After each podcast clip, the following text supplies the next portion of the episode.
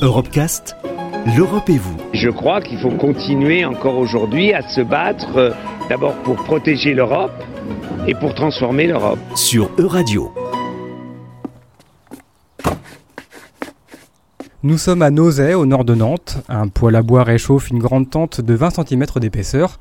L'ambiance y est plutôt chaleureuse. Le soleil vient percer les ouvertures. La nature fait partie du décor. Bienvenue dans la yourte de Lorraine.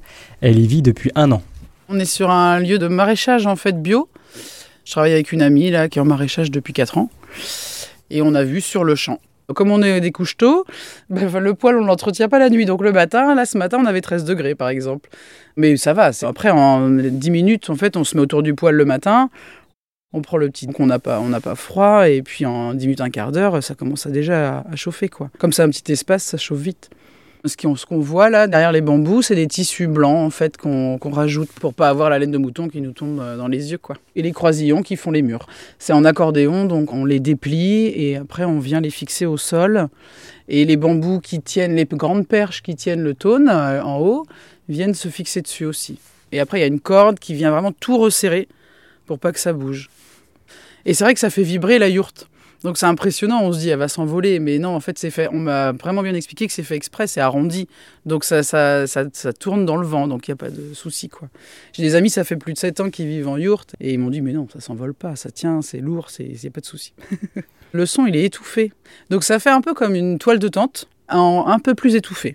Parce que comme il y a de l'isolation, euh, la toile de tente c'est juste une toile, donc euh, là on a quand même 20 cm d'isolation en plus, et la toile qui est extérieure elle est épaisse. Ça fait vraiment cocon. Nous, on aime beaucoup. Et je me suis raccordée au puits pour avoir l'eau. Et puis, j'ai fait installer un petit chauffe-eau gaz dehors. Donc, on a l'eau chaude. Donc, euh, j'ai ça. Et l'électricité, j'ai j'ai fait installer des panneaux, euh, des panneaux solaires, du coup. Donc, on n'a que l'électricité, charger le téléphone portable et l'ordinateur. Enfin, l'électricité, les lumières, je veux dire. Donc, c'est tout. Déjà dans ma famille, il y avait ma mère et mon beau-père qui avaient acheté une yourte il y a plus de 10 ans de ça, une yourte mongole chacun. Donc on a déjà pu voir un peu comment ça, se passait de vivre dans un espace rond comme ça. Justement, le fait qu'il n'y ait pas de coin, de mur droit, est-ce que c'est pas compliqué pour agencer? Ah bah si, ça, ça a été compliqué. Donc j'ai déménagé l'année dernière, j'étais en location dans une maison. Et euh, j'ai eu un petit moment de stress quand même pendant 15 euh, jours, 3 semaines à me dire mais comment je vais faire parce que tous mes meubles sont carrés. Et euh, comment je vais les mettre? Qu'est-ce que je peux mettre dans cet espace-là? Qu'est-ce que je dois? Parce que mine de rien, de maison en maison, pendant plusieurs années, on accumule pas mal de choses aussi. Parce que l'objectif aussi, c'est d'épurer un peu. Et euh, c'est quelque chose qui, qui m'a toujours attiré euh, de vivre vraiment au contact de la nature. C'est apaisant, c'est moi je me sens apaisée dans quelque chose de rond. Je trouve que dans une maison, on n'entend pas la même chose que quand on est comme ça en yourte, quoi. Moi, en fait, quand je vivais en maison, je passais mon temps dehors. Et maintenant que je vis en yourte, eh ben, je passe plus de temps dans ma maison que, que dehors.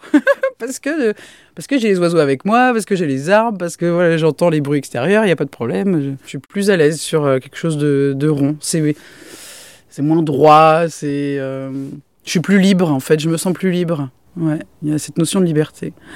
Et il y a un piano aussi. Oui, c'est ça. Ouais, on est pianiste, euh, ma fille et moi. On joue pour les, les poireaux. on joue de la musique pour les poireaux parce qu'ils ont eu bien du mal à, décoller et on s'est dit que ça pouvait peut-être les aider. En Europe, la yourte traditionnelle mongole connaît une réadaptation contemporaine depuis les années 2000. Née en Espagne puis développée en Angleterre sous le nom de Yurt Erection, la flex yourte, comme on l'appelle, devient pliable et extensible. Elle peut atteindre 60 mètres carrés. Retrouvez l'intégralité des Europecast sur euradio.fr.